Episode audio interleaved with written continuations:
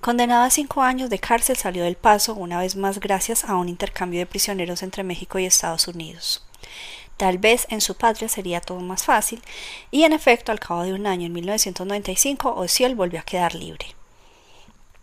Todos los grandes líderes criminales tienen una cosa en común, la voluntad de labrarse un aura de fascinación, la voluntad de cautivar, de seducir.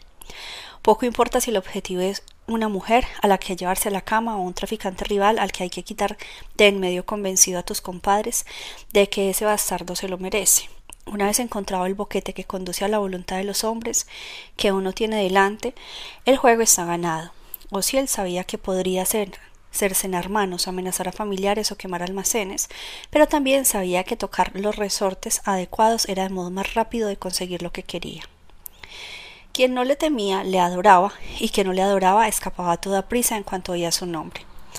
Osía logró infiltrarse en la Policía Judicial Federal con el papel de madrina, de informador, ganándose poco a poco la protección que le permitía moverse con libertad. Ahora podía tener bajo control los dos frentes del campo de batalla y a la vez trabar conocimiento con los hombres del cartel del Golfo. Conoció a Salvador Gómez Herrera, llamado el Chava, que se había convertido en jefe del cartel del Golfo tras la captura de Juan García Abrego. Y también él le contó la historia del padrino que levantó la copa y brindó al asignar el canal de Matamoros. En la segunda mitad de los años 90, el cartel del Golfo se vio atravesado por luchas de sucesión. Fueron muchos los que dieron por liquidada la organización, que solo unos años antes, tras la detención del padrino y tras la edad de oro de García Obrego, Abrego, en la cúspide del cartel, era una de las más poderosas. Pero ahora tenía encima la policía, además del FBI y los carteles rivales. Fundada en los años 70 por un personaje de nombre altisonante Juan Nemopumecseno, Guerra, que durante el periodo de la prohibición en Estados Unidos se había dedicado al contrabando de alcohol, el cartel parecía tener las horas contadas. Cae García Abrego, detenido por las autoridades mexicanas y luego extraditado a los Estados Unidos, donde actualmente cumple 11 años cadena perpetua. Su hermano Humberto, demasiado débil, fracasa. Cae Sergio Gómez, el checo, traicionado por una conjura orquestada por su escolta y sus socios. Cae Oscar Malherbe, de León, detenido muy pronto. Cae Hugo Baldomero Medina Garza, el señor de los trailers. También el detenido, adiós a las toneladas de cocaína que transportaba cada mes a Estados Unidos, dosis escondidas en cajas de hortalizas o en paquetes de mariscos. La policía celebra la caída de los dioses, pero mientras tanto el Chava y Ociel se convierten en amigos y cómplices parecen inseparables, se ponen juntos, manos a la obra y acumulan poder y dinero. Pero no es suficiente, al menos para Ociel. El poder no se puede alcanzar en pareja y él se lo repite siempre a quien se obstina en sacar a colación la historia del padrino. Si puedes tener el mundo, ¿por qué conformarse con un pedazo? Y así, después de haber sido detenido juntos y después de haber sobornado a los alguaciles para poder huir, Ociel mata al chava. Ese día de 1998 consiguió dos resultados, el control absoluto del cartel del Golfo y un apodo, el mata amigos. Eres alguien que mata a sus amigos. Quizá también seas capaz de matar a tus padres, a tus hermanos y a tus hijos. ¿Qué puedes temer? Si no tienes vínculos, si no tienes nada que perder, eres invencible. Y si tienes una mente brillante, tienes un espléndido futuro ante ti. El mata amigos reestructuró la organización y la hace entrar en el siglo XXI la protección queda garantizada para la corrupción. Hasta el 21 Regimiento de Caballería Motorizada del Nuevo Laredo está a sus órdenes, eficientes. Reciben un aviso, una partida de coca se ha depositado en los almacenes de una fábrica abandonada en la linde del desierto. Se precipitan en gran número sobre el lugar, seguidos por una multitud de periodistas complacientes. Una irrupción rápida e incruenta. No hay nadie presente, solo unos kilos de polvo blanco pero jamás una detención. Fotos, apretones de manos y sonrisas. Un bonito, limpio trabajo. Mientras tanto, la frontera entre México y Estados Unidos era violada día tras día, hora tras hora. Un tal Ociel no sé qué. Son las palabras que intercambian las autoridades antidroga mexicanas. El matamigos es un fantasma. Pero la sinuosa lengua de Tamaulipas, que lame el culo a Estados Unidos, también la quieren otras organizaciones que declaran la guerra al cartel del Golfo. son los hermanos Valencia junto al cartel de Tijuana, el cartel de Juárez de Vicente Carrillo Fuentes y hasta los negros, el escuadrón de la muerte al servicio de Sinaloa. Todos combatiendo el cartel del Golfo, una auténtica guerra. Ciudades como Nuevo Laredo, Reynosa y Matamoros se convierten en campos de batalla. No hay hora del día o de la noche en que no se produzcan ejecuciones y secuestros por las calles que es fácil encontrar cadáveres hechos pedazos y metidos en bolsas de plásticos. La escalada de violencia y de muertos aumenta la presión nacional e internacional para que se llegue pronto a la detención de Osiel Cárdenas Guillén.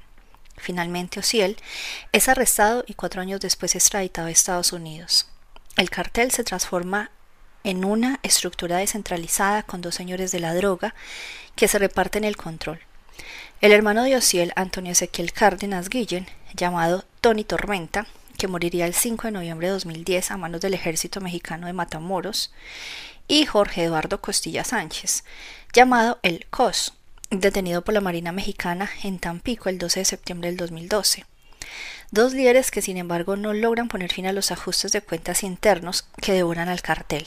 Y en efecto, una vez desapareció su reinado, le llega el turno a Mario Armando Ramírez Treviño, llamado El Pelón o X2O, que sin embargo es detenido en Reynosa el 17 de agosto de 2013. ¿A quién le tocará ahora?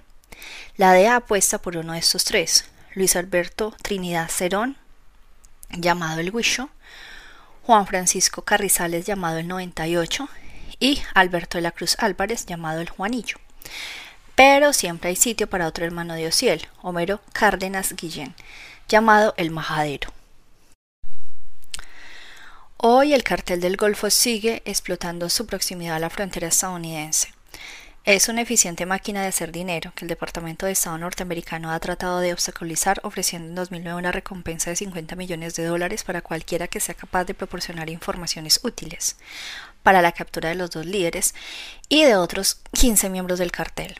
Se utiliza cualquier método para transportar toneladas y toneladas de cocaína, incluyendo túneles subterráneos que se emplean también para el tráfico de personas. Son los nuevos recaderos de la droga, que a cambio del espejismo de una nueva vida al otro lado de la frontera cargan con hasta medio millón de dólares en droga.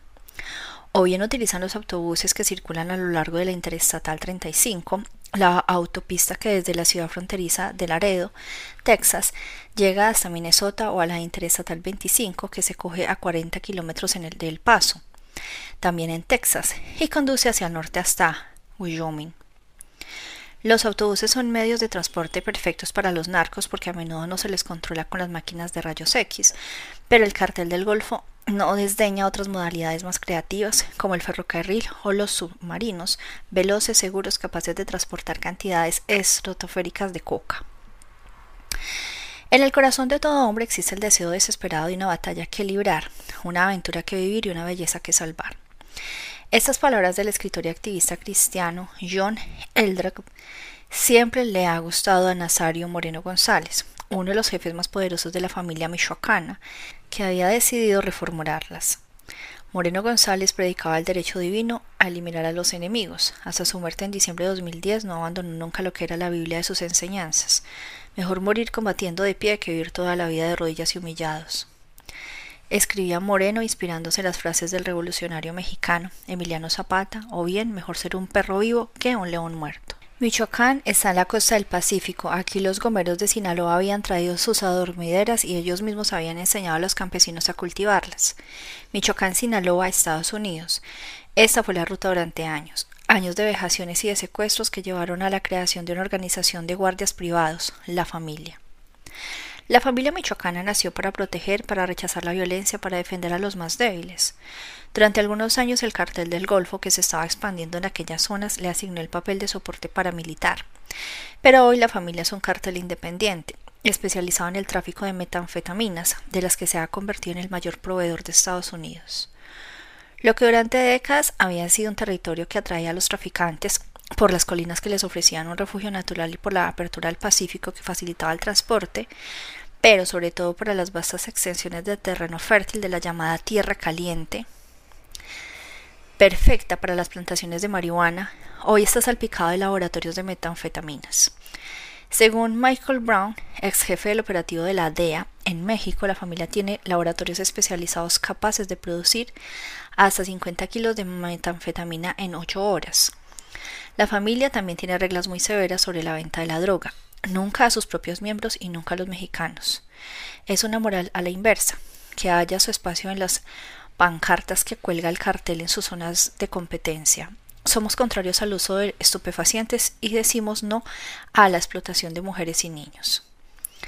Para celebrar su entrada como cartel independiente en el mundo del narcotráfico mexicano, la familia elige un estreno a lo grande.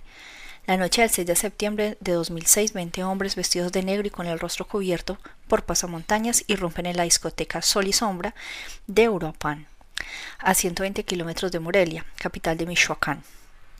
Armados hasta los dientes, disparan algunos tiros al aire y les gritan a los clientes y a los gogos que bailan sobre los cubos que se echen al suelo. En medio del terror general, suben rápidamente al segundo piso del local, abren unas bolsas de basura negras y hacen rodar cinco cabezas decapitadas sobre el suelo de la pista de baile. Antes de irse los sicarios dejan una tarjeta en el suelo junto a las cabezas cortadas con un mensaje. Familia no mata por paga, no mata mujeres, no mata inocentes, solo muere quien debe morir. Sépanlo todos. Esta es la justicia divina. Es la tarjeta de visita con la que la familia michoacana se presenta en México. Para los miembros de las organizaciones el territorio es sagrado y no toleran que se ensucie con drogas y enfermedades. Una visión que los hace muy parecidos a las organizaciones italianas que detienen y castigan a quien trapichea en sus zonas. La de la familia michoacana es una asistencia social sui generis. Luchan contra la drogadicción de un modo singular y marcial. Van a las clínicas de rehabilitación para drogodependientes, los intensivan a desintoxicarse de todas las maneras, incluso con ayuda de la oración. Luego los obligan a prestar servicios al cartel. Si no aceptan, los matan. Las reuniones de oración tienen un papel importante para la organización porque de ellas, aparte de su conducta, depende la carrera de sus miembros. El cartel dona dinero a campesinos, empresas, escuelas e iglesias y hace propaganda en los periódicos locales para obtener apoyo social. Precisamente a través de un aviso en el periódico local, La Voz de Michoacán, la familia anunció su existencia en noviembre de 2006. Algunas de nuestras estrategias a veces son fuertes, pero este es el único modo de imponer el orden en el Estado. Quizá algunos en ese momento no lo entenderán, pero sabemos que en las zonas más afectadas comprenden nuestras acciones, porque es posible combatir a esos delincuentes que han venido aquí desde otros estados y a los que ya no dejaremos entrar en Michoacán para cometer crímenes. La familia es como un estado paralelo dentro del estado de Michoacán. Financia proyectos para la comunidad, controla la microdelincuencia, aplaca las disputas locales y aplica la mordida a las actividades comerciales. 100 pesos al mes por un puesto en el mercado del barrio, 30 mil por un concesionario de automóviles. A menudo las empresas se ven obligadas a cerrar y a dejar la actividad en manos de la organización, que la utilizará para blanquear dinero negro. A pesar de que se inspiran valores religiosos, la familia es notoria por sus métodos extremadamente violentos. Sus miembros torturan y matan a sus rivales. Queremos que el presidente Felipe Calderón sepa que no somos sus enemigos, que lo apreciamos. Estamos abiertos al diálogo, no queremos que los Zetas entren en Michoacán. Lo que queremos es paz y tranquilidad. Sabemos que somos un mal necesario. Queremos llegar a un acuerdo, queremos llegar a un pacto nacional. Quien así habla en una llamada telefónica al, al programa La Voz y Solución, presentado por el periódico quien así habla en una llamada telefónica del programa Voz y Solución, presentado por el periodista Marcos Knapp en el canal local de CB Televisión en Michoacán, es Servando Gómez Martínez, llamado La Tuta. Gómez es un miembro de alto nivel del cartel, uno de los socios de Moreno González, que ha llegado a proponer una alianza al presidente Calderón para eliminar a los competidores más temibles. Pero el gobierno se ha negado a negociar, Pese a ello, la familia es uno de los carteles que han crecido más rápidamente en los años de la guerra de la droga en México. Desde Michoacán su poder se ha extendido a los estados fronterizos de Guerrero, Querétaro y México. Y sus tentáculos también están rodeando a Estados Unidos. En octubre de 2009, de hecho, las autoridades federales hicieron públicos los resultados de una investigación que había durado cuatro años sobre las actividades de la familia en Estados Unidos, denominada Proyecto Coronado. De ella nacería una de las mayores operaciones contra los carteles mexicanos de la droga que operan en territorio estadounidense. Más de 3.000 agentes en acción en una sola redada que duró dos días y que contó con la participación de las autoridades locales, estatales y federales. Hubo 303 detenidos en 19 estados norteamericanos distintos. Se incautaron 62 kilos de cocaína, 330 kilos de metanfetaminas, 440 kilos de marihuana, 144 armas, 109 vehículos y dos laboratorios de droga clandestina, junto con 3.4 millones de dólares en efectivo. En noviembre de 2010 la familia propone otro pacto. Se ofrece a desmantelar su propio cartel a condición de que el Estado, el gobierno federal y la Policía Federal se comprometan a garantizar la seguridad del Estado de Michoacán. La propuesta aparece en forma de comunicado en octavillas introducidas por debajo de las puertas de casas y comercios, en cabinas telefónicas, en narcomantas, colgadas por las calles y en cartas enviadas a blogs, emisoras de radio, periódicos y agencias nacionales e internacionales. En el mensaje se dice que la familia se creó para suplir el fracaso del gobierno a la hora de proporcionar seguridad a sus ciudadanos y que está integrada por hombres y mujeres de Michoacán dispuestos a dar su propia vida para defender el Estado. Pero también, esta vez el gobierno de Felipe Calderón, que nació precisamente en Michoacán, se niega a llegar a un acuerdo con el cartel e iniciar las negociaciones. La lucha entre la familia y los Zetas ha reducido a Michoacán a un territorio de guerra. Es en su capital, Morelia, donde el 15 de septiembre de 2008, víspera del Día de la Independencia, y repitiera tres veces Viva México, estalla dos granadas de fragmentación en la plaza abarrotada por la ceremonia, provocando ocho muertos y más de cien heridos, todos personas normales y corrientes. También los inocentes se convierten en víctimas de la guerra de los narcos. Las autoridades señalan a la familia que por su parte exhiben pancartas en las que inculpa a los zetas. Cobardes es el término para los que minan la paz y la tranquilidad del país. México y Michoacán no están solos. Gracias. Zetas por vuestras viles acciones. El atentado de Morelia señala el viraje entre el antiguo y el nuevo rumbo, entre los métodos del Chapo y los de los Zetas y la familia. Antes había reglas. Si traicionabas al Chapo eras ejecutado y punto. No había ninguna polvareda macabra y espeluznante. Hoy la crueldad se hace pública sistemáticamente. A la violencia extrema se suma la humillación pública. Pero el Chapo lo ha captado al vuelo. Al día siguiente del atentado se apresura a hacer circular por correo electrónico un comunicado de desmentido firmado también por el Mayo. Nosotros desde Sinaloa siempre hemos defendido al pueblo y siempre hemos respetado a las familias de los jefes y los pequeños correos. Siempre hemos respetado al gobierno, siempre hemos respetado a las mujeres y a los niños. Cuando el cartel de Sinaloa reinaba en toda la República no había ejecuciones. ¿Y sabéis por qué? Porque sabemos trabajar y tenemos sentimientos. Pronto veréis a más sinaloenses en Michoacán. Recuperaremos todos los territorios que nos han sido arrebatados y mataremos a todos los que han ofendido a la familia de Sinaloa. Así que ni el gobierno ni los carteles nos detendrán. Los Zetas y la familia exhiben la crueldad y la utilizan como embajadora. Sinaloa solo recurre a la crueldad cuando hace falta. Es el choque entre la posmodernidad y la modernidad, entre los gritos y el silencio. Las reglas del juego han cambiado, los actores se multiplican, nacen rápidamente devorando territorios y regiones enteras. Es la locura de los nuevos carteles, estructuras más flexibles, rapidez de ejecución, familiaridad con la tecnología, ostentación de las masacres, oscuras filosofías pseudo religiosas y una furia que hace palidecer a todos los que les han precedido. Un barrio residencial de Cancún, una furgoneta abandonada desde hace unos días empieza a llamar la atención de los vecinos que llaman a la policía. Ese furgón apesta carne podrida. Cuando los agentes abren el portón trasero descubren tres cadáveres esposados y con bolsas de plástico en la cabeza. Junto a ellos hay una tarjeta. Somos el nuevo grupo Matacetas y estamos contra el secuestro y la extorsión y combatiremos contra ellos en todos los estados por un México más limpio. Firmado Cartel de Jalisco Nueva Generación, Los Matacetas. Solo más tarde se descubrirá que antes de ser asesinados los tres han sido filmados en un video, luego colgado en YouTube, en el que son interrogados por algunos hombres con pasamontañas y fusiles de asalto. Así se presenta el cartel de Jalisco Nueva Generación, o sea, los Matacetas, el cartel más joven. El 29 de julio de 2010 muere Ignacio Coronel Villarreal, líder del cartel de Sinaloa en el estado de Jalisco, socio del Chapo y tío de Emma Coronel, actual mujer del Chapo. Fallece durante un tiroteo con el ejército mexicano en Sopopan, en el estado de Jalisco. Sus seguidores sospechan que ha sido traicionado por su propio cartel y por lo tanto deciden apartarse de él para formar uno nuevo. Entre los fundadores de Jalisco Nueva Generación están Nemesio Oseguera Ramos, llamado El Mencho, Eric Valencia, el 85, y Martín Arzola, el 53. Todos ellos antiguos miembros del cartel del milenio, por aquel entonces una rama de Sinaloa. Da comienzo un vals de alancias y rupturas.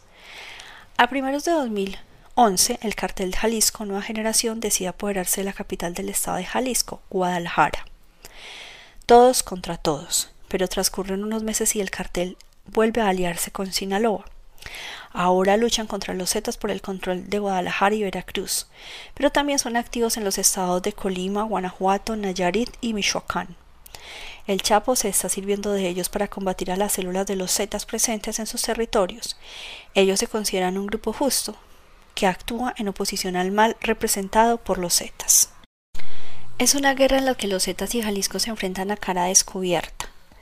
El 20 de septiembre de 2011, en el centro de Veracruz, se descubren 35 cadáveres, 23 hombres y 12 mujeres, amontonados en dos camiones al pleno día. Las víctimas presentan señales de tortura y tienen las manos atadas, algunos llevan un saco en la cabeza. Todos son miembros de los Zetas. En un video comunicado difundido en internet tras la masacre aparecen cinco hombres con pasamontañas sentados ante una mesa cubierta con un mantel. Delante tienen botellines de agua exactamente igual que en una rueda de prensa. Y eso es lo que es, una rueda de prensa para reivindicar el crimen. Queremos que las Fuerzas Armadas se fíen de nosotros cuando decimos que nuestro único objetivo es poner fin a los Zetas. Somos guerreros anónimos, sin rostro, pero orgullosamente mexicanos. Al cabo de unos días se encuentran los cuerpos sin vida de 36 personas en tres casas distintas de Boca del Río, también en el estado de Veracruz. El 24 de noviembre, pocos días antes de la inauguración de la Feria Internacional del Libro en Guadalajara, la policía descubre en el interior de tres furgonetas los cuerpos de 26 personas muertas por asfixia y golpes en el cráneo. El 22 de diciembre, a las primeras horas de la mañana, tres autobuses públicos son atacados por narcotraficantes en la autopista 105 que va a Veracruz. El balance es de 16 muertos, entre los que hay tres ciudadanos norteamericanos residentes en Texas que habían ido a pasar las vacaciones de Navidad en México. Al día siguiente, en Tampico Alto, es el estado de Veracruz. Se hallan 10 cuerpos torturados, esposados, casi todos sin cabeza. Las matanzas no se detienen ni siquiera el día de Navidad.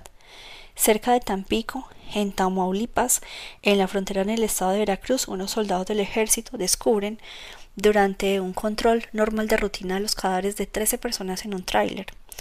En la escena se hallan también narcomantas que remiten a las luchas entre grupos rivales. La lista de atrocidades podría prolongarse mucho más, pero equivaldría a añadir estrellitas en la solapa de los miembros del cartel de Jalisco. El primero de julio de 2012, México acaba de elegir a un nuevo presidente, Enrique Peña Nieto. Entre sus prioridades ha ratificado la lucha contra el narcotráfico, que ha producido más de 50.000 muertos en los últimos cinco años.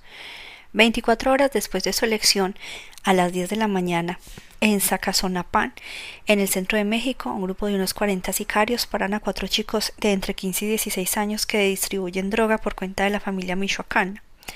De repente aparecen en el lugar otros miembros de la familia. Estalló un combate a tiros. Durante una hora la confusión y el terror se apodera de la gente. Las escuelas interrumpen las clases en espera de la llegada del ejército y la policía que confirmarán los muertos. Al menos ocho personas, aunque logra salvarse el Tuzo, considerado el brazo armado de Pablo Jaime Castrejón, llamado La Marrana, presunto líder de la familia michoacana en la zona meridional del Estado de México, y uno de los narcos más buscados por secuestro, extorsión, asesinato y narcotráfico. También entre los 40 sicarios hay bajas, pero para ellos son víctimas necesarias, inmoladas en aras de un fin superior. Los 40 sicarios pertenecen a un cartel fundado algo más de un año antes, última mutación de la ilimitada locura homicida a las que el narcotráfico ha condenado al México actual. Es el cartel de los caballeros, templarios, escapados de la familia que según ellos han perdido sus valores al dedicarse a prácticas consolidadas de robos, secuestros y extorsiones. Los caballeros templarios tienen en cambio un código de honor muy rígido. Los miembros de la orden deben de luchar contra el materialismo, la injusticia y la tiranía. Libran una batalla ideológica para defender valores sociales basados en la ética. Juran proteger a los oprimidos, a las viudas, a los huérfanos. Tienen prohibido abusar de las mujeres, de los menores y utilizar el poder para engañarlos. La práctica del secuestro con el objetivo de obtener dinero está estrictamente prohibida. Para matar hace falta una autorización, ya que nadie debe quitar la vida por el gusto de hacerlo por dinero. Primero es preciso indagar si existen razones suficientes y solo entonces se podría proceder. Un caballero templario no puede ser presa del sectarismo ni de una mentalidad mezquina. Ha de promover el patriotismo y expresar orgullo por su tierra. Debe ser humilde y respetable. A todos los miembros de la orden les está prohibido el consumo de drogas. El templario ha de ser para todos un ejemplo de caballerosidad. Y debe buscar siempre la verdad, porque Dios es verdad. Quien traicione o rompa la regla del silencio será castigado con la muerte y su familia sufrirá el mismo destino, mientras que sus propiedades serán confiscadas. Es una delirante parodia, como puede verse que oculta sin embargo a un grupo muy joven y agresivo en lucha contra el cartel original, ya debilitado para adueñarse de sus tierras, sin declarar la guerra a los zetas. Como la orden caballeresca medieval fundada en Jerusalén para proteger a los peregrinos en Tierra Santa después de la primera cruzada, también estos nuevos templarios se sienten investidos en una misión divina. Nadie que entre en el grupo elegido por un consejo integrado por los hermanos de mayor experiencia podrá abandonar la causa, puesto que se somete a un voto que deberá respetar a la costa de la propia vida. Los miembros han de participar en ceremonias en las que se visten como los templarios en los que se inspiran, yelmos, túnicas blancas y una cruz roja sobre el pecho. En sus campañas el cartel distribuye un manual en el que se recogen sus principios, que convergen en el objetivo fundamental de proteger a los habitantes del Estado libre, soberano y laico de Michoacán. Es un cartel que hace ostentación de intenciones purificadoras, al tiempo que organiza un ejército para imponerse en el negocio de las anfetaminas. Están bien equipados y no tienen miedo de desafiar a cara descubierta a las autoridades. La sangre llama a la sangre, no es una forma de hablar. La savia de la sangre es la propia sangre. La historia de los carteles mexicanos muestra que los intentos de combatir la violencia con más violencia solo han llevado a un incremento del número de muertos.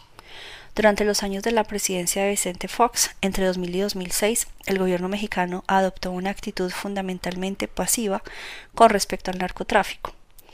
Las tropas enviadas a la frontera con Estados Unidos para obstaculizar las operaciones de los carteles eran insuficientes y estaban mal equipadas. Las cosas cambiaron el 11 de diciembre de 2006, cuando el presidente Felipe Calderón, que acaba de tomar posesión del cargo, envió a 6.500 soldados federales al estado de Michoacán para poner fin a la violencia causada por el narcotráfico. Era una declaración de guerra entre dos estados contrapuestos, por una parte México, por la otra el, el narcoestado. Dos estados que ocupan el mismo territorio, pero el segundo devora todo lo que encuentra. El narcoestado tiene un apetito ilimitado y Calderón lo sabe, por eso desencadena la guerra contra la droga. No puede permitir que un estado parásito imponga su propia ley, en la lucha contra el narcotráfico están involucrados más de 45.000 soldados que se suman a las normales fuerzas de orden locales y federales. Pero la sangre llama a la sangre y los carteles amenazados han respondido a los golpes sufridos con un incremento de las brutalidades. A juzgar por las cifras, Calderón no ha logrado ganar su guerra.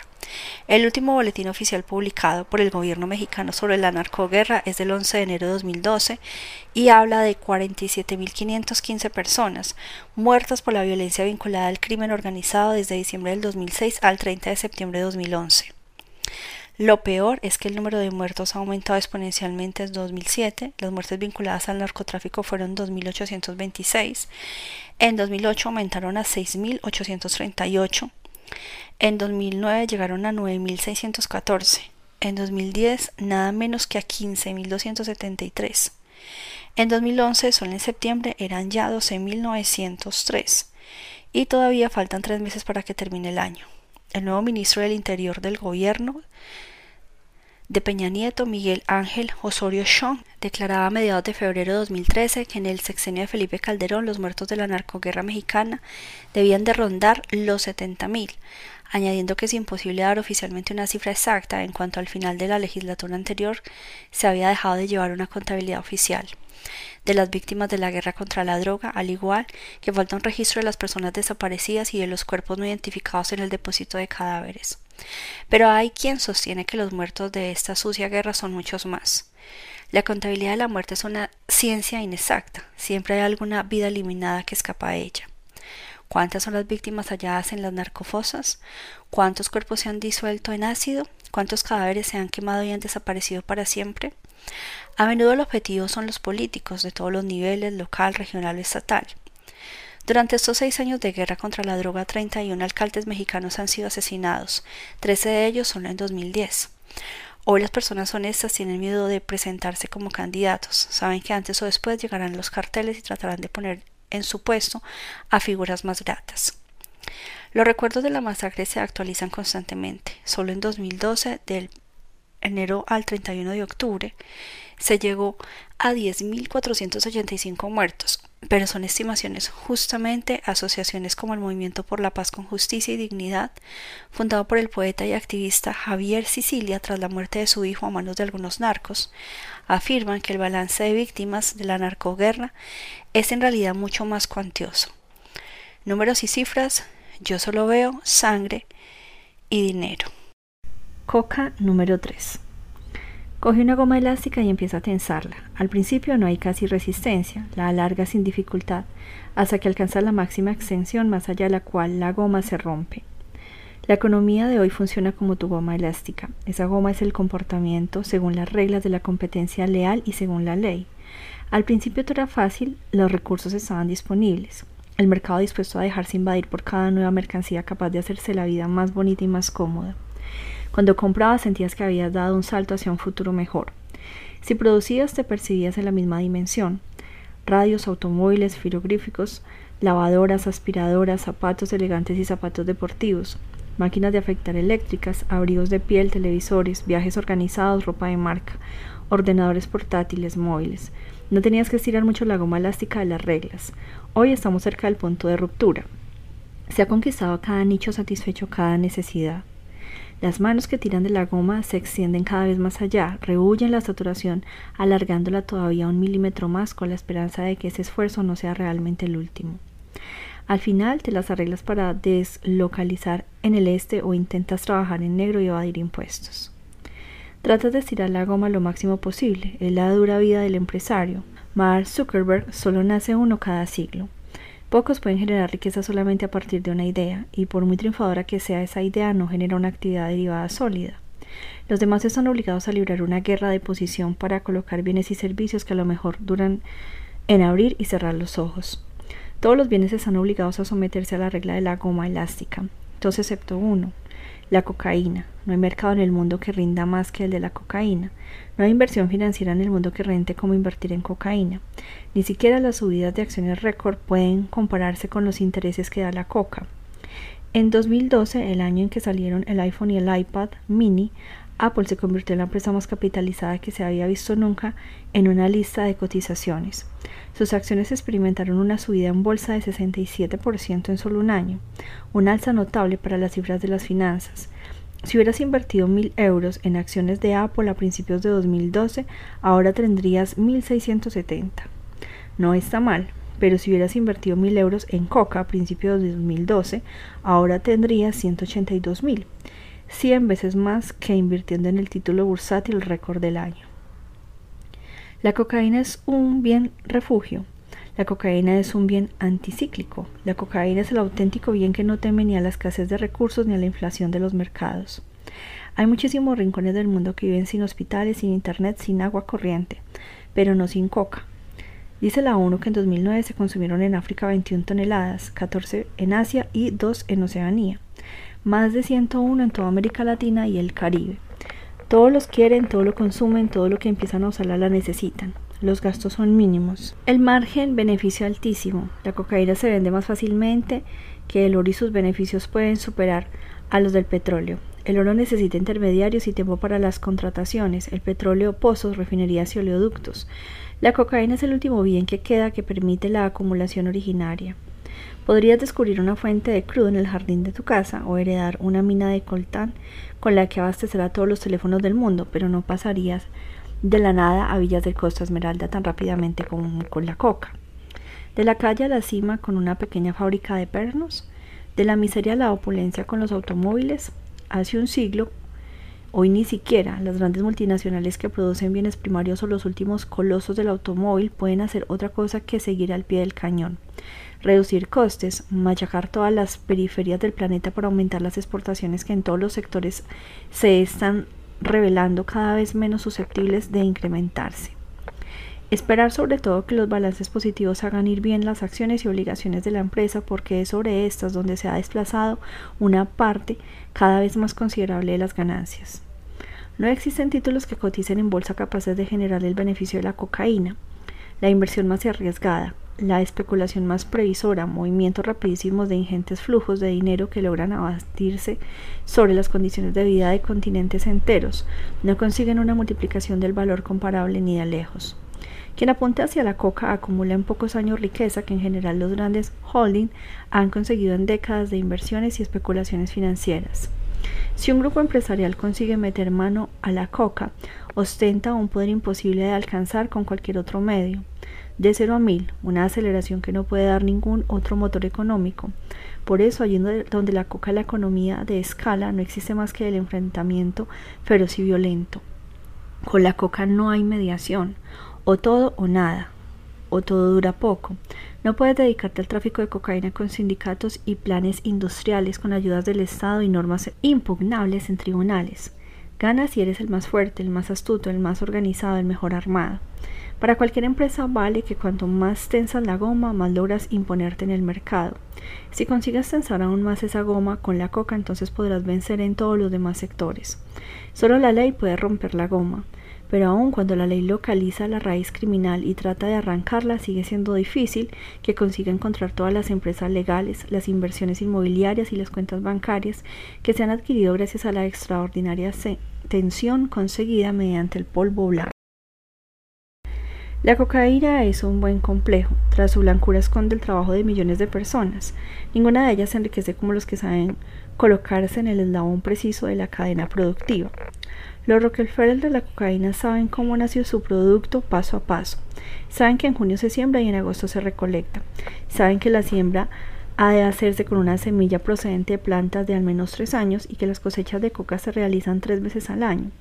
Saben que las hojas recolectadas se han de poner a secar dentro de las 24 horas posteriores a la poda, de lo contrario se estropean y ya no las vendes. Saben que el paso siguiente es cavar dos agujeros en el suelo. En el primero, junto a las hojas secas, hay que añadir carbonato de potasio y queroseno. Saben que luego hay que machacar muy bien esta mezcla hasta obtener una basofia verduzca, el carbonato de cocaína que una vez filtrado se ha de transferir al segundo agujero. Saben que el ingrediente siguiente es el ácido sulfúrico concentrado. Saben que lo que así se obtiene es el sulfato básico de cocaína, la pasta básica que hay que poner a secar. Saben que los últimos pasos comportan el uso de acetona, ácido clorhídrico y alcohol absoluto. Saben que hay que filtrar otra vez y otra más y luego de nuevo a secar. Saben que así se obtiene el carbohidrato de cocaína llamado comúnmente cocaína.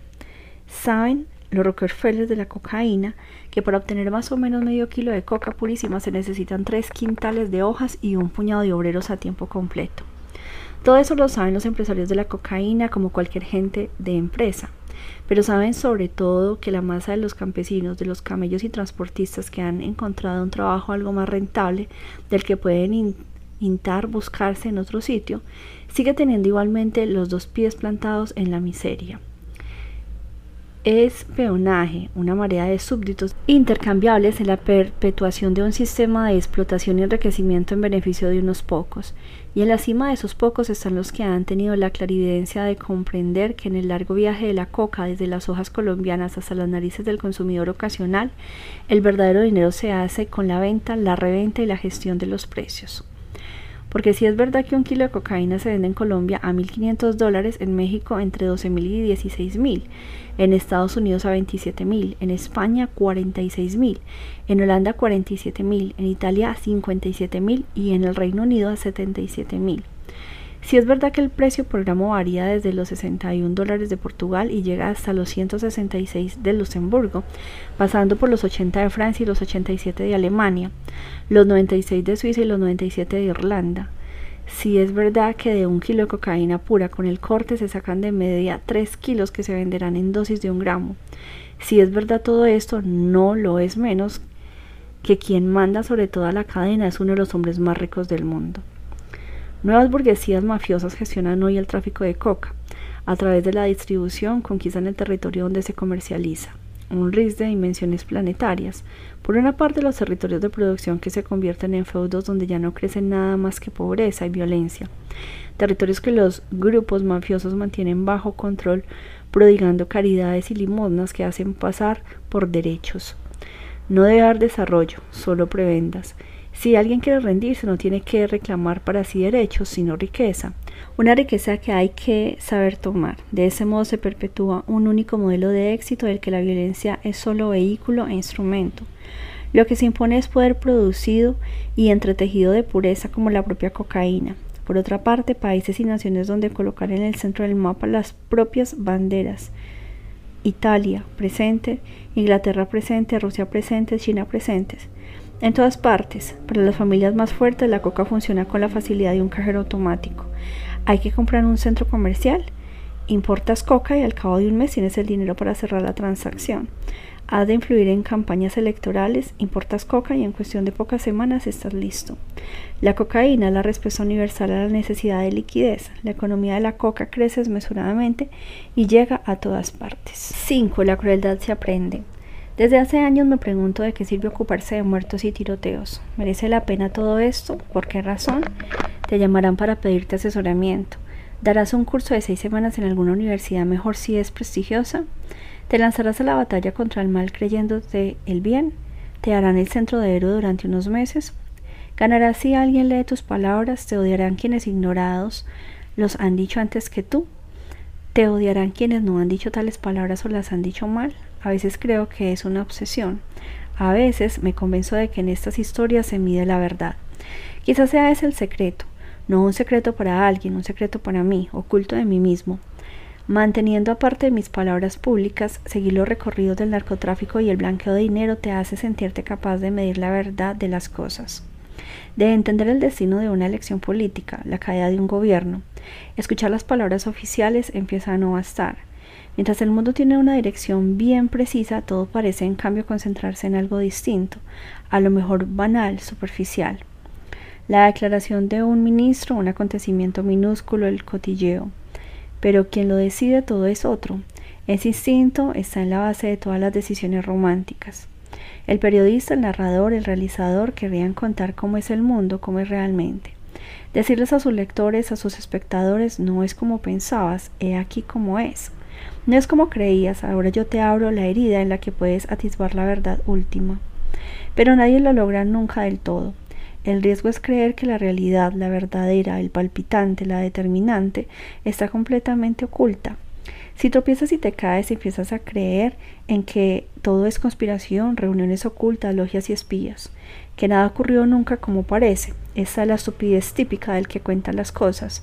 Es el principio de la miopía de un ojo que se cree incontaminado, hacer cuadrar el círculo del mundo en tus interpretaciones. Pero no es tan sencillo. La complejidad reside precisamente en no creer que todo está oculto o se decide en estancias secretas. El mundo es más interesante que una conspiración entre servicios de inteligencia y sectas. El poder criminal es una mezcla de reglas, sospechas, poder público, comunicación, crueldad y diplomacia. Estudiarlo es como interpretar textos, como convertirse en estomólogo. Sin embargo, pese a todos mis esfuerzos, no tengo claro por qué uno decide ocuparse de estas historias. Dinero, fama, posición, carrera, todo infinitamente por debajo del precio que hay que pagar, del riesgo y del insoportable murmullo que acompaña a tus propios donde quiera, a tus pasos donde quiera que vayas. Cuando logres contar las cosas, cuando entiendas cómo hacer fascinante el relato, cuando sepas dosificar exactamente y verdad, cuando tus palabras salgan de tu tórax, de tu boca y tengan un sonido, tú serás el primero en sentir fastidio por ello.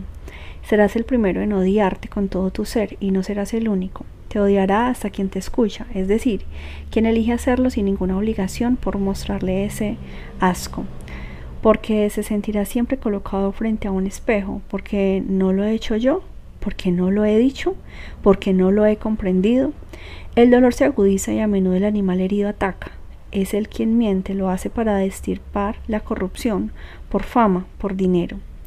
Explicar el poder criminal te permite ojear como si fueran libros edificios parlamentos, personas. Coges un edificio de cemento y te lo imaginas fabricando con miles de páginas, y cuando más puedes ojear dichas páginas, más podrás leer cuántos kilos de coca, cuántos sobornos, cuánto trabajo negro hay en esa estructura. Imagina poder hacer lo mismo con todo lo que ves. Imagina poder ojear cualquier cosa que haya a tu alrededor.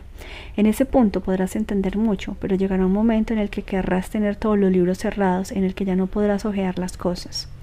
Puedes pensar que ocuparte de todo eso es una manera de redimir al mundo, de restablecer la justicia, y a lo mejor en parte es así.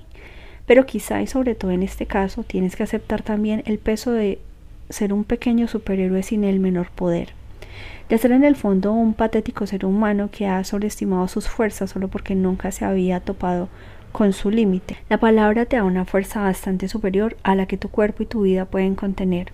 Pero la verdad, obviamente mi verdad, es que solo hay un motivo por el que decides permanecer dentro de estas historias de trampa y traficantes y empresario criminal y matanzas. Huir de todo consuelo, decretar la inexistencia absoluta de cualquier bálsamo para la vida. Saber que lo que sabrás no hará que te sientas mejor y sin embargo tratas continuamente de saberlo. Y cuando lo sabes empiezas a desarrollar cierto desprecio por las cosas. Y al decir cosas me refiero justamente a eso, las cosas. Llegas a saber enseguida cómo están hechas las cosas, cuál es su origen, cómo van a acabar. Y aunque te sientes mal, te convences de que este mundo solo puedes entenderlo realmente si decides estar dentro de esas historias. Puede ser un divulgador, un cronista, un magistrado, un policía, un juez, un cura, un trabajador social, un maestro, un militante antimafia, un escritor. Puedes saber hacer bien tu oficio, pero eso no significa necesariamente que tú, por vocación en tu vida, quieras estar dentro de esos acontecimientos. Dentro significa que te consume, que te animan, que corrompe cada cosa de tu cotidianidad. Dentro significa que tienes en la cabeza los mapas de las ciudades con las que obras en construcción, los puntos de venta, los lugares donde se han firmado acuerdos y donde se han producido asesinatos de personalidades. No estás dentro solo porque estés en la calle o te infiltres, como yo de Pistón durante seis años en un clan. Estás dentro porque son el sentido de tu estar en el mundo, y desde hace años he decidido estar dentro, no solo porque he crecido en un territorio donde todo lo decidían los clanes, no solo porque he visto morir a quien se había opuesto a su poder, no solo porque la difamación desata en las personas cualquier deseo de oponerse al poder criminal.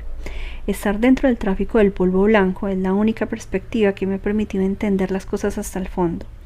Observar la debilidad humana, la fisiología del poder, la fragilidad de las relaciones, la inconsistencia de los vínculos, la enorme fuerza del dinero y la crueldad, la absoluta impotencia de todas las enseñanzas orientadas a la belleza y a la justicia de las que me he nutrido.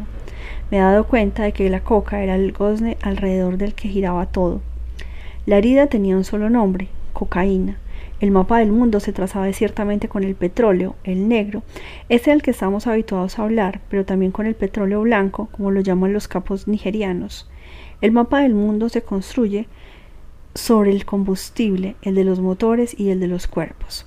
El combustible de los motores es el petróleo, el de los cuerpos es la coca. Los serbios, precisos, despiadados, meticulosos en la tortura. Chorradas son los chechenos. Tienen hojas tan afiladas que antes de darte cuenta ya estás en el suelo desangrado. Aficionados en un comparación con los liberianos. Te arrancan el corazón cuando todavía estás vivo y luego se lo comen. Es un juego tan viejo como el mundo, la clasificación de las crueldades, el top ten de los pueblos más feroces. Y los albaneses no se conforman con liquidarte, no. Ellos se ocupan también de la generación futura, lo eliminan todo y para siempre. Los rumanos te ponen una bolsa en la cabeza, te atan las muñecas al cuello y dejan que el tiempo siga su curso. Los croatas te clavan los pies y tú no puedes hacer otra cosa que rogar para que la muerte llegue lo más deprisa posible. La escala de sangre, terror y sadismo prosigue durante un buen rato hasta llegar a la inevitable lista de los cuerpos especiales, los legionarios franceses, los tercios españoles, el bope brasileño. Estoy sentado ante una mesa redonda. Por turnos, los hombres que hay a mi alrededor se pasan el testigo de sus experiencias y fantasean sobre peculiaridades culturales de los pueblos, que mejor conocen después de haber operado en sus territorios en el curso de misiones de paz. Es un ritual, ese sádico juego algo racista, pero como todos los rituales necesario. Es el único modo que tienen que de decirse que lo peor ha quedado atrás, que han salido airosos, que de ahora en adelante empieza la verdadera vida, la mejor. Me quedo en silencio como antropólogo, tengo que interferir lo menos posible para que el ritual se desarrolle sin obstáculos. Los rostros de los invitados son serios y cuando uno de ellos toma la palabra no mira la cara al que tiene enfrente o al que ha hablado antes que él. Cada uno cuenta su propia historia como si estuviera hablando consigo mismo en una habitación vacía, tratando de convencerse de que lo que ha visto es el mal más absoluto. En todos estos años he oído decenas de clasificaciones así, en reuniones, congresos, cenas, delante de platos de pasta o en los tribunales. A menudo no eran más que listas de atrocidades cada vez más inhumanas, pero a medida que esos episodios iban acumulándose en mi cabeza se iba abriendo paso a un denominador común, un rasgo cultural que se repetía de manera pertinaz e insistente. A la crueldad se le asignaba un puesto de honor en el patrimonio genético de las poblaciones, cometiendo el error de hacer coincidir gestos de ferocidad o de guerra con todo un pueblo. Elaborar clasificaciones de este tipo se convierte en el equivalente a hacer exhibición de los músculos esculpidos desde interminables horas de gimnasio. Pero hasta detrás de los músculos exhibidos para impresionar a los propios adversarios hay una rígida y codificada preparación. No hay improvisación. Todo tiene que ser exactamente planificado, educado. Lo que convierte a un hombre en un verdadero hombre es la educación. Es lo que se aprende lo que marca la diferencia. La crueldad se aprende, no se nace con ella. Por más que un hombre pueda crecer con inclinaciones, puede haber tenido una familia que le haya dejado en herencia rencor y violencia. La crueldad se enseña, la crueldad se aprende, la crueldad es algo que pasa de maestro a discípulo. El impulso no basta, el impulso debe ser encauzado y adiestrado. Si adiestra un cuerpo a vaciarse del alma, aunque no creas en el alma, aunque pienses que es una bobada religiosa, un aliento fantasioso, aunque para ti solo sea fibra y nervio y venas y ácido láctico. Y sin embargo, algo hay, si no, ¿cómo llamas a ese freno que justo al final te impide llegar hasta el fondo? Conciencia. Alma. Tiene muchos nombres, pero con independencia de cómo se le quiera llamar, puedes comprometerla, forzarla. Pensar que la crueldad es intrínseca al ser humano resulta cómodo y le hace el juego a quien quiere lavar su conciencia sin antes haberse ajustado las cuentas. Cuando un soldado acaba su relato, el de al lado no espera a que las palabras hagan efecto y empieza a hablar. Sigue el ritual y también esta vez todos parecen coincidir silenciosamente en el hecho de que ese impulso algunos pueblos lo llevan justo en la sangre y no hay nada que hacer, el mal nace con nosotros. A mi derecha un soldado parece particularmente ansioso de que llegue su turno. Se agita en su silla de plástico emitiendo ligeros crujidos que al parecer solo yo advierto, porque ninguno de sus colegas levanta nunca la cabeza a nuestra dirección. Está claro que no se trata de un novato indisciplinado. Lleva la barba larga de quien se le puede permitir y sus distintivos indican que por lo que respecta a escenarios peligrosos lo ha conocido muchos. Otra anomalía, sacude la cabeza, hasta me parece entre una pequeña sonrisa de escarnio. Es un elemento perturbador del ritual y ahora tampoco yo veo la hora de que llegue su turno. No de esperar mucho porque en mitad de una vivida descripción de la extirpación de las uñas por obra de algún servicio secreto del Este, el hombre de mi derecha acalla la discusión. Solo leéis las historias de las revistas de cotilleo, solo escucháis el telediario de las ocho, no sabéis nada. Luego revuelve frenético en uno de los bolsillos de sus pantalones militares y saca un smartphone, hace correr nerviosamente los dedos sobre la pantalla táctil hasta que aparece un mapa geográfico. Amplía, desplaza, vuelve a ampliar y finalmente muestra a los demás un pedazo de mundo. Aquí, los peores están aquí. El dedo se posa sobre una zona de Centroamérica. Se ha quebrantado el ritual. Guatemala. Todos se quedan asombrados. ¿Guatemala? El veterano contesta con una sola palabra desconocida para los demás. Caibil. Yo había oído pronunciar ese nombre en testimonios de los años 70, pero ahora ya nadie lo recordaba. Ocho semanas, prosigue el soldado Bardo, ocho semanas y todo lo que hay de humano en el ser humano desaparece. Los caibiles han descubierto una forma de anudar la conciencia. En dos meses se puede extraer de un cuerpo todo lo que lo distingue de la bestia, lo que hace discernir maldad, bondad y moderación. En ocho semanas puedes coger a San Francisco y convertirlo en un sicario capaz de matar a los animales a mordiscos, de sobrevivir bebiendo solo meados y de eliminar a decenas de seres humanos sin fijarse siquiera en la edad de sus víctimas. Bastan ocho semanas para aprender a combatir en toda clase de terrenos y en cualquier condición atmosférica, y para aprender a moverse rápidamente cuando eres atacado por el fuego enemigo. Silencio. Acabo de asistir a una herejía. Por primera vez el paradigma de la crueldad innata ha sido derribado. Tengo que encontrar a un Caibil. empiezo a leer y descubro que los caibiles son el cuerpo de élite antisubversivo del ejército guatemalteco. Por primera vez el paradigma de la crueldad innata ha sido derribado. Tengo que encontrar a Caibil. Empiezo a leer y descubro que los caibiles son el cuerpo élite antisubversivo del ejército guatemalteco. Nacen en 1974, cuando se crea la escuela militar que luego se convertirá en el Centro de Adiestramiento y Operaciones Especiales Caibil. Son los años de la Guerra Civil guatemalteca, años en los que las fuerzas del gobierno y paramilitares apoyados por Estados Unidos se ven enfrentados primero a guerrilleros desorganizados y luego al Grupo Rebelde Unidad Revolucionaria Nacional Guatemalteca. Es una guerra sin cuartel. En las redes de los caibiles quedan atrapados estudiantes, trabajadores, profesionales, políticos de la oposición, cualquiera. Varias aldeas mayas son arrasadas, los campesinos masacrados y sus cuerpos se dejan pudrir bajo el sol inclemente. En 1996, después de 36 años y más de 200.000 muertos, 36.000 desaparecidos y 626 masacres constatadas, la Guerra Civil de Guatemala finalmente ha terminado con la firma de los acuerdos de paz. El primer presidente de la posguerra, Álvaro Arzu, decide entonces, a instancias de Estados Unidos, transformar el ejército antisurreccionista, considerado la mejor fuerza antisubversiva de América Latina, en un eficaz instrumento contra el narcotráfico.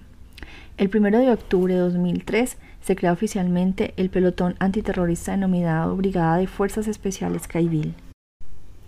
Según su propia definición, los caibiles son máquinas de matar, adiestradas por, medio de pruebas espeluznantes, porque el valor debe probarse siempre, día tras día, horror tras horror. Verse la sangre de un animal al que se ha matado un poco antes y cuyos restos se han comido crudos fortalece al caibil, le da potencia.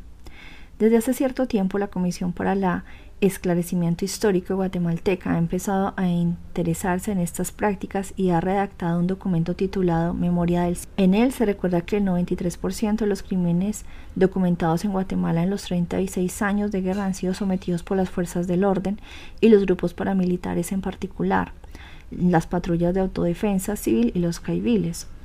Según el informe, durante el conflicto armado interno, el cuerpo de los caibiles cometió actos de genocidio. Entre las masacres más atroces se recuerda la de los dos R's, una aldea de departamento de Petén que fue arrasada por el 6 y el 8 de diciembre de 1982 y cuyos habitantes fueron asesinados. El 6 de diciembre entraron en la aldea 40 caibiles para recuperar 19 fusiles perdidos en una emboscada anterior de los guerrilleros y no respetaron a nadie, mataron a hombres, mujeres y niños, violaron a muchachas, provocaron abortos a las mujeres encintas, golpeándolas con las culatas de los fusiles y saltando sobre sus vientres, echaron a niños vivos a los pozos y los mataron a golpes de masa. Y algunos incluso fueron enterrados vivos. A los más pequeños los mataron estrellándolos contra los muros o contra los árboles. Los cadáveres fueron arrojados a pozos o abandonados en los campos. Se habla más de 250 muertos, aunque los documentos ascienden a 201, de los que 70 tenían menos de 7 años. Antes de dejar la aldea, los soldados se llevaron consigo a dos muchachas de 14 y 16 años a los que perdonaron la vida e hicieron vestir de militares. Las tuvieron con ellos tres días, durante los cuales las violaron repetidamente. Cuando se cansaron, las estrangularon. No es difícil encontrar a un Caibil, su orgullo es demasiado fuerte. Desde que oyera hablar a aquel soldado no me ha dado tregua y así he empezado a preguntar, a preguntar dónde podía encontrar a un combatiente caibil. Me hablan de un criado que trabaja en una casa de empresarios milaneses. Es amable, quedamos de encontrarnos en la calle. Me cuenta que es ex periodista. En la cartera conserva las fotocopias de algunos de sus artículos. Los relee de vez en cuando o quizá los lleva ahí como testimonio de su vida anterior. Conoce a un caibil y no quiere hablar de otra cosa. Lo conozco, un Caibil difícilmente se convierte en un ex Caibil, pero este ha hecho cosas no muy buenas. No quiero especificar cuáles son esas cosas no muy buenas. No te creerás nada de lo que te diga, tampoco yo me lo creo porque si lo que dice es verdad no podría dormir. Luego me hace un guiño, sé que es verdad, pero espero que no sea exactamente tan cierto. Me da un número de teléfono, saluda al criado periodista y marco el número. Me contesta una voz gélida que sin embargo afirma sentirse halagada por mi interés. También me cita en un lugar público. Llega Ángel Miguel, bajito de ojos mayas, vestido con elegancia como para un encuentro con una cámara. Yo solo tengo un blog y no le hace mucha gracia, pero decide no marcharse. La voz gélida del teléfono ha dado paso a un tono afectado. Durante nuestra conversación nunca baja los ojos ni hace un gesto que no sea estrictamente necesario. Me alegro que seas maricón, empieza diciendo. No soy maricón. Imposible, tengo la prueba. Eres maricón, pero no te avergüenzas de ello. Si fuera gay no me avergonzaría de ello, tenlo por seguro. Pero ¿a qué viene eso? Eres maricón, no te has dado cuenta de todo esto. Gira el cuello unos cuantos grados a su izquierda sin apartar sus ojos de los míos y en aquel instante, como si respondiera a una llamada ancestral, una chica da un paso adelante. En efecto, no me había dado cuenta de su presencia. Me había centrado solo en el caibil. Si no ves a esta es que eres maricón rubísima, embutida en un vestido que le hace de segunda piel, encaramada sobre unos tacones vertiginosos, y a pesar de ello ni una brisna de maquillaje. Quizá ha decidido que bastan los ojos claros salpicados de escamas doradas para hacer destacar su rostro. Es su novia. Se presenta, es italiana y está contenta de estar allí acompañando a aquel que quizá ha tomado por un héroe de guerra.